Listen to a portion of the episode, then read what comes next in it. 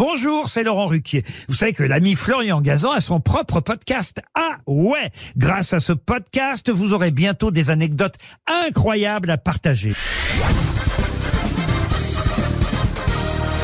Salut, c'est Florian Gazan. Dans une minute, vous allez savoir pourquoi il a fallu trois personnes pour jouer l'héroïne du film Flashdance, film musical culte des années 80. Ah ouais?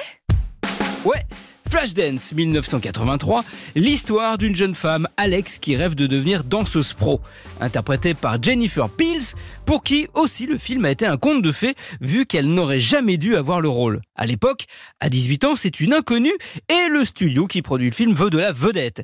Michelle Pfeiffer, Sharon Stone sont pressentis, mais on finit par organiser un casting géant.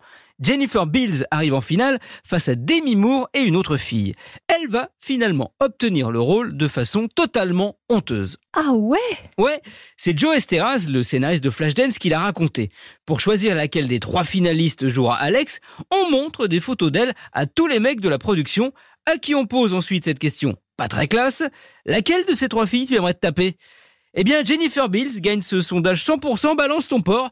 Sauf qu'il y a un souci. Elle doit jouer une danseuse, mais en vrai, elle danse comme un pied. Il faut donc lui trouver une doublure. C'est une danseuse française, Marine Jaon, installée à Los Angeles, qui est choisie.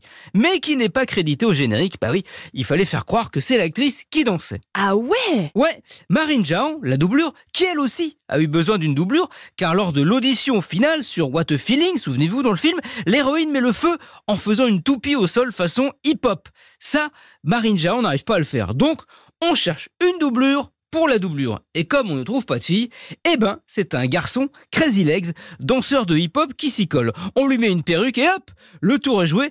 Mais si vous regardez la scène au ralenti, vous voyez clairement que Jennifer Bills a des mollets d'homme et que la perruque est carrément mal mise. Mais la magie est là, notamment celle de la musique de Flashdance, bande originale vendue depuis à plus de 20 millions d'exemplaires. C'est autant que Purple Rain de Prince ou Like a Virgin de Madonna. What a feeling that is Merci d'avoir écouté ce podcast. Retrouvez tous les épisodes de Huawei sur l'application RTL et sur toutes les plateformes partenaires. N'hésitez pas à nous mettre plein d'étoiles et à vous abonner. À très vite